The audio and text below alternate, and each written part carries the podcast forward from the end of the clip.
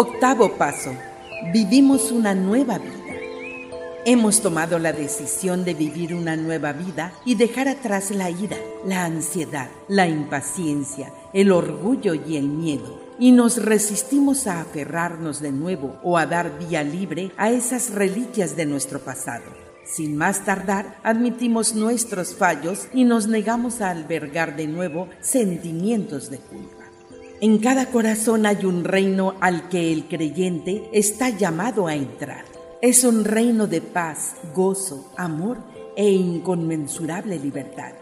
Este reino siempre ha estado ahí, pero pocos han depositado su confianza en él lo suficiente como para entrar, a pesar de que, desde su interior, una voz tenue y en calma nos habla en susurros del amor del Padre. Para los que viven con este propósito y se regocijan en este amor, el reino de Dios es un río que limpia nuestras almas y nos hace completos. Este río, descrito por los profetas y confirmado por los santos, recorre su curso a través de los tiempos y de los universos, así como a través de nuestros corazones. Este reino no es solo un estado mental, sino también un lugar real es como si una persona enferma y sin hogar que caminara sola sobre la nieve en una ciudad extraña, sintiendo el fuerte viento a través de su viejo abrigo, se viera de momento transportada a una isla ensortijada de olas y conchas de mar, a la isla de sus sueños, y se sentara descalza sobre la tibia arena al lado del ser amado. De hecho, nuestro Padre hace posible que sintamos continuamente en nosotros un paraíso mucho mejor, la paz personal y la felicidad que todos ansiamos a medida que nos dedicamos a nuestra vida cotidiana. Pensad cuánto más eficaces seríamos si actuáramos constantemente a partir de este reino Nuestros espíritus serían como inexpugnables ciudadelas. Nuestra comunicación con los demás sería amable, creativa y alentadora. Nuestras mentes estarían en paz sin dejarse nunca más turbar por las tensiones emocionales ni desgarrar por objetivos y propósitos contradictorios. Nuestros cuerpos serían más saludables, nuestras vidas más simples y más efectivas. En esta nueva vida nos hemos liberado del influjo de la culpa porque hemos pedido y experimentado el perdón por cada error que hayamos cometido en el pasado. Hemos expuesto todo ante nuestro Padre y hemos conseguido la paz con nuestros semejantes. Vivimos y actuamos con la confianza de hombres y mujeres que saben por qué están aquí y por qué están haciendo lo que hacen. Las barreras nunca más nos parecen infranqueables, ni las adversidades las únicas a tener en cuenta en el escenario de nuestras vidas. Nuestros corazones se inundan del amor del soberano de los universos, que es quien dirige a nuestros pasos. Por mucho tiempo, el egoísmo había sido el motor de nuestras viejas vidas.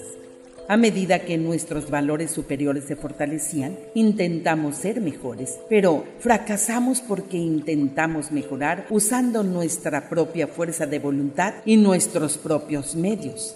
Este intento de cambio en nosotros mismos resultó ser frustrante, agotador y finalmente infructuoso, porque nuestro yo era incapaz de transformarse a sí mismo más que el agua puede mutarse en vino. Solo al rendirnos ante un poder superior cabría esperar una verdadera transformación, porque Dios disfruta haciendo por nosotros lo que nosotros no podemos hacer por nosotros mismos. La fe abre las puertas hacia nuestro ser interior, nos nutre con verdaderas fuerzas espirituales y nos vincula a los cauces ascendentes del universo. Esta nueva vida es diferente y no una variación de la que ya conocíamos. Es algo completamente nuevo. Un saltador de altura se eleva sobre su pértiga tras un intenso entrenamiento en el que ha de ejercitar su paciencia, sabiendo que la más mínima mejora en la altura le va a exigir un gran esfuerzo. La vida del reino no es así. Es un entorno de paz interior, de gozo, de belleza y de acción inalcanzable mediante técnicas como el pensamiento positivo y por muy efectivas que sean. El reino de los cielos es donde siempre hemos querido vivir y donde, mediante la fe, podemos entrar en este mismo momento. es el lugar con el que los profetas soñaron y que todos los que aman a Dios buscan. En el reino, el Espíritu de Dios día a día nos acompaña en nuestra vida, en nuestros sentimientos de amor, en lo que conseguimos a través del poder que fluye de la fuente en el paraíso del amor eterno. El reino de los cielos nos eleva por encima de esas vidas colgantes de nuestro pasado que han tenido a nuestras almas atadas a la tierra, acusándonos de culpa y pecado. El pasado ha perdido para siempre su poder sobre nosotros, porque sabemos que el Padre ha perdonado todos nuestros malos pasos y errores. Comenzamos de nuevo y ya nada, excepto nuestros temores y dudas, nos puede retener. Esta nueva vida no nos va a impedir que tengamos fallos en el futuro, pero nos va a proporcionar el modo de reducirlos y superarlos. Nuestra búsqueda de la rectitud es mediante esta nueva vida un alivio en lugar de un peso, porque vivimos bajo la guía de Dios y compartimos cada momento con Él.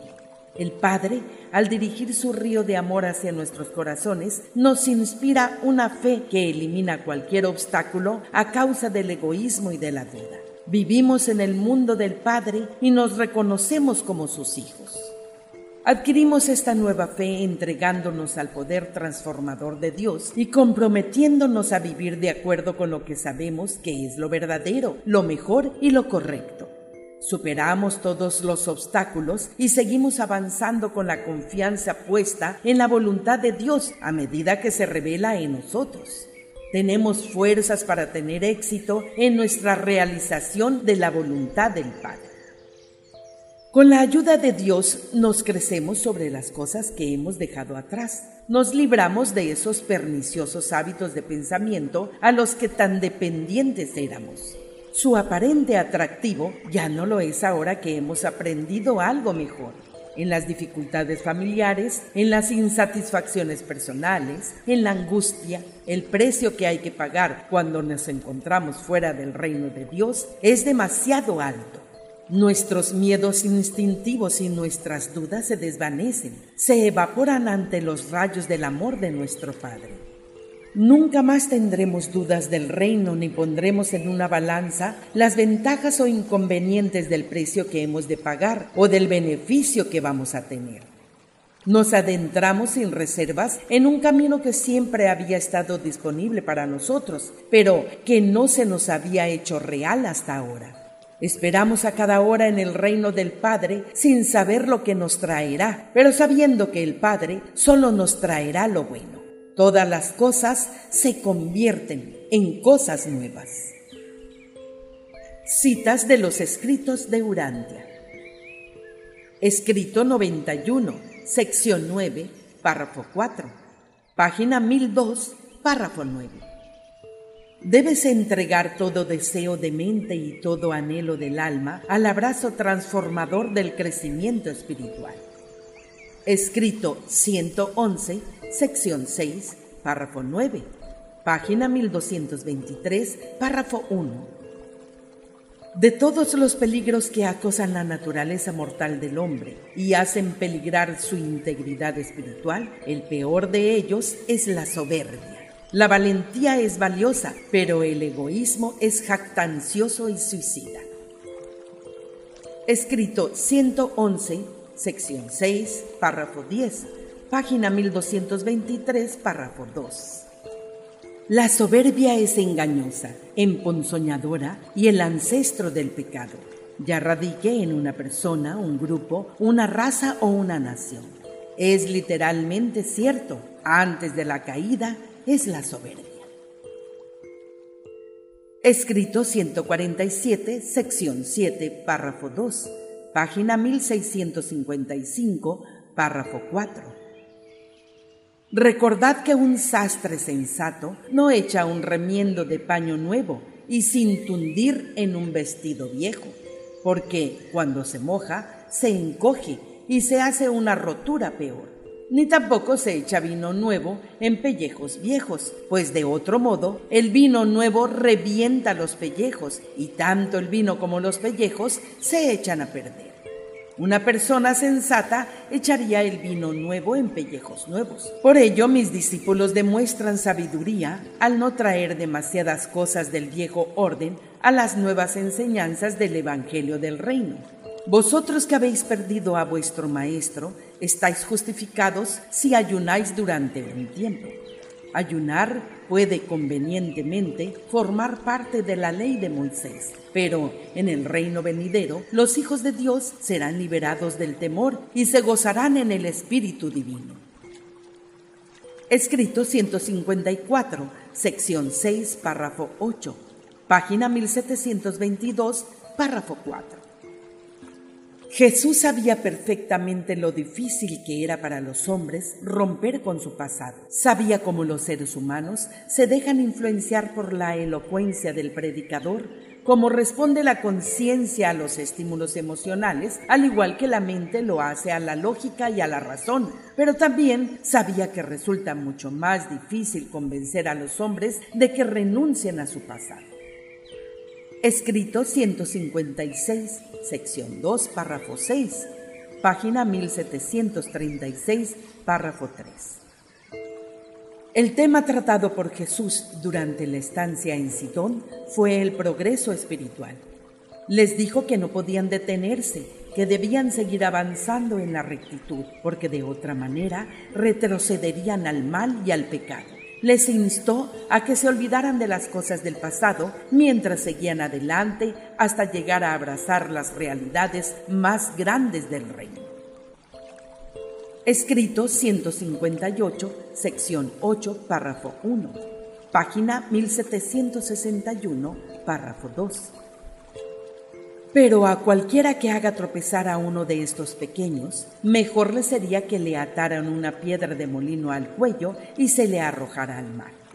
Si lo que hacéis con vuestras manos o lo que veis con vuestros ojos son ocasión de transgresión en vuestro avance en el reino, sacrificad esos acariciados ídolos, porque os es mejor entrar al reino sin muchas de las cosas queridas de la vida que aferrarse a estos ídolos y quedar fuera del reino. Escrito 160, sección 5, párrafo 10, página 1782 Párrafo 1. Veo en las enseñanzas de Jesús la religión en su máximo esplendor. Este Evangelio nos capacita para buscar al verdadero Dios y encontrarlo. Pero, ¿estamos dispuestos a pagar el precio por entrar en el reino de los cielos? ¿Estamos dispuestos a nacer de nuevo? ¿A ser rehechos? Deseamos someternos a este terrible y arduo proceso de destrucción de uno mismo y de reconstrucción del alma? Es que no ha dicho el Maestro, el que quiera salvar su vida la perderá. No penséis que he venido a traer paz, sino contienda para el alma. Cierto, tras pagar el precio de nuestra dedicación a la voluntad del Padre, se experimenta una gran paz siempre que sigamos caminando por las sendas espirituales de la vida consagrada. Escrito 160, sección 5, párrafo 11, página 1782, párrafo 2. Y ahora estamos ciertamente abandonando los alicientes de un orden conocido de existencia para dedicarnos, sin reservas, a buscar los alicientes de un orden de existencia desconocido e inexplorado de una vida futura para aventurarnos en unos mundos espirituales que reflejan la idealización superior de la realidad divina.